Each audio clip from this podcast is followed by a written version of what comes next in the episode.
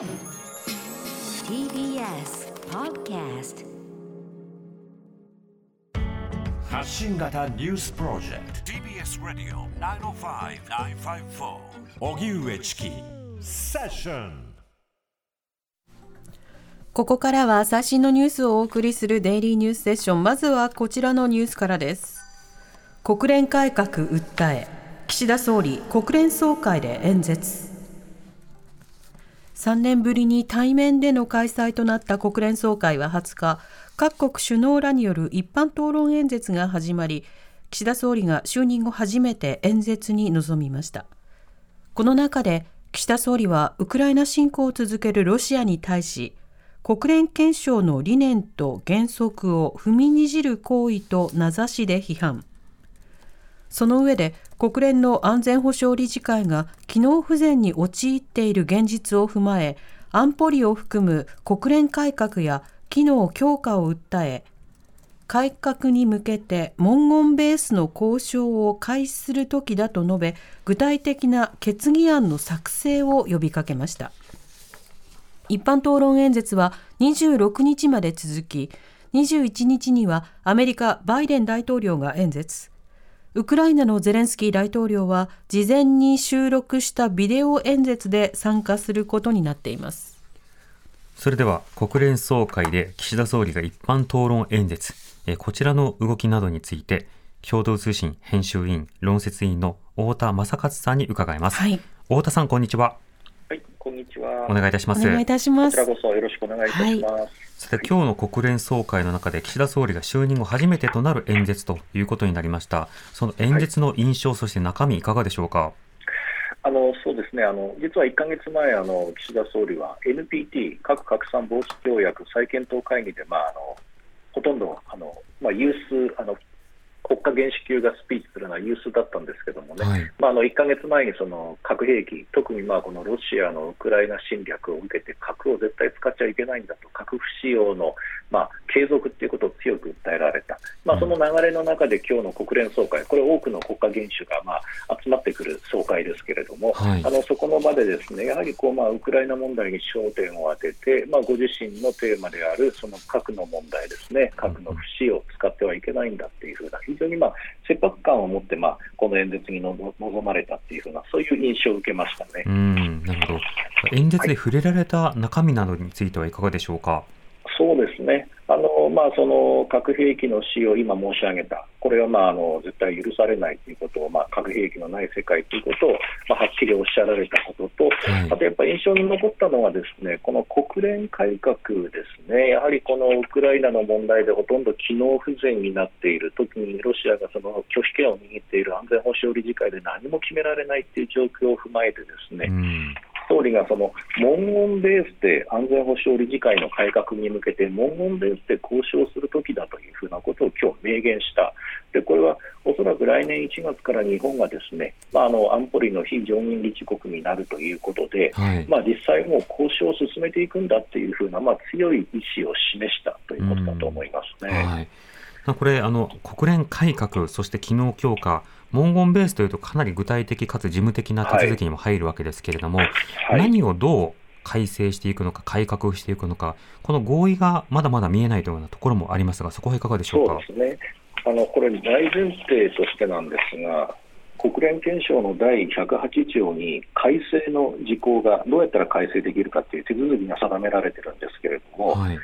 180によります108条によりますと、総会の構成国の3分の2でまず多数でこれ改正しようというふうな採択が必要なんですね。うん、まあ、これは国連総会だから、まあ、3分の2、まあ、あの取れないことはない、ただ問題は、あのその改正された案をですね、まあ、あの常任理事国、ロシアを含む、まあ、あの安保理の常任理事国5カ国すべてがこれ、国内の手続きで批准しないといけないんですね。だからこれ、そもそもあの国連憲章の改正っていうのは、まあ、安保理改革をじゃあ仮にか憲章を改正することによってやっていこうとしたら、極めてハードルが高い、おそらくこれは不可能に近い系統だと思うんですよね。はい、じゃあ、ここで岸田さんがおっしゃってる文言ベースのですね交渉って何なのかっていうのが、今日の演説だけでは少しこう見えてこなかった。あのそれが私の印象ですね。あの仮に今ロシアや中国なども納得するような方向性、つまりさすがにこれに反発をすることは難しいだろうという文言の策定、そうすると今度は実効性が難しいという点も出てくるでしょうし、一応合意はしたけれども中身がないよねということもあり得る、これは相当茨の道ですね。はい相当茨の道ですね、だからこのまずは拒否権の扱いについては、必ずこれ、ロシア、中国はもう絶対手放さないと思います、それは、はい、あのアメリカ、イギリス、フランスも同じだと思うんですよね。じゃあ、まあ、常任理事国のこの決定メカニズムを、じゃあどう、まあ、あの再構築していくのか、例えばメンバーを増やすのか、あるいはこの拒否権の扱いについて、ですね必ずまあその、なんていうんですかね、あのマイナス1でもこう認めるのかどうかっていうふうな、はいそういう議論になっていくと、先ほど申し上げたように、やはりこれ、中ロ、それから米英仏の抵抗が予想されるでしょうから、うん、相当、まあ、今、あのさんおっしゃられたように、茨の道というか、ですね相当こうアクロバティックなこう、まあ、文言ではないとなかなか難しいんじゃないかと思いますけど、えーはい、そしてそういった調整役などについて、まあ、日本が果たす役割については、このあたり、いかがでしょうか？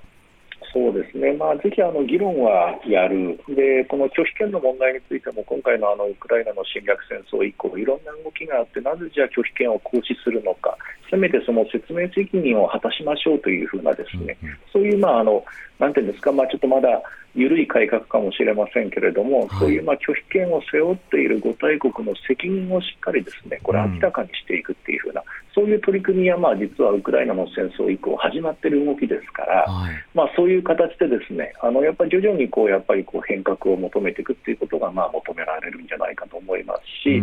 あとやっぱり大多数のあれですよね、その5つの国、それから西側とされる NATO とか日米豪韓、こういった国を除くアフリカとか南米、東南アジア、まあ、あの中東の国、こういった多くの大多数の国からどこまでこう支持が得られるのか、その辺のまあ支持をしっかり固めていって、中ロもこれ、やはりうんと言わざるを得ないような、まあ、外堀を埋める環境づくりって言いますかね、それも重要になってくると思いますね。なるほど。はい、また、あの日米韓などの話も気になるところの一つ、北朝鮮との関係です。この関係についての改善について、はい、今日国連の演説で触れたということですが、これ、どういったものでしょうか？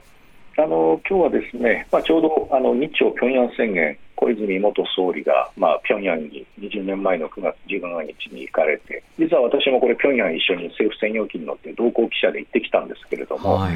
この時にまああの拉致、核、ミサイルをこれ、まあ、包括的に解決していこうというふうな日朝平壌宣言を結んだのはちょうど20年前の9月17日ということで、うん、まあ今日総理、これに言及された上で、まああのここでもそうおっしゃったのは、日朝平壌宣言に基づいて拉致核ミサイル、これを包括的に解決することによって不幸な過去を清算するということを、まあ、平壌宣言のラインでおっしゃられて、であと、まあ、これ、安倍総理と同じですけれども、金正恩委員長と、まあ、自分が条件をつけずに向き合うというふうなですね、うん、そういうまあ外交姿勢は示したということですね。はい、ただ、この条件をつけず向き合うということ、はい、これが意味するところ、すなわちどういったものなのか、一見すると、一見すると、まあ、北朝鮮側のもう裁量で合う合わないが変わるんだよというような、ようにも見えますが、本当に無条件なのかどうか、このあたりの道筋もいかがでしょうか？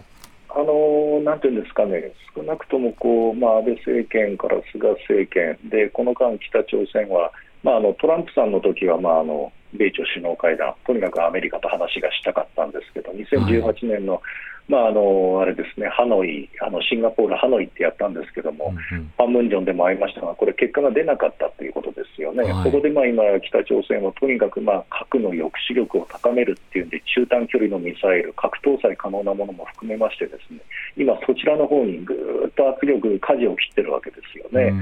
まあ、そういった中で、じゃあ、本当にこう北が今、日本に手を差し伸べてほしい状況にあるのかどうかといったら非常にまあ難しい。あの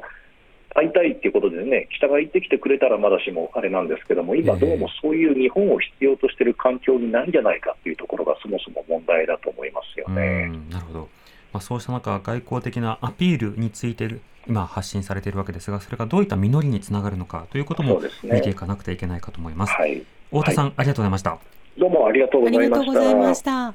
共同通信。はい。ありがとうございました。共同通信編集員、論説委員の太田正勝さんにお話を伺いました。TBS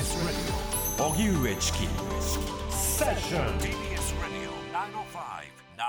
905-954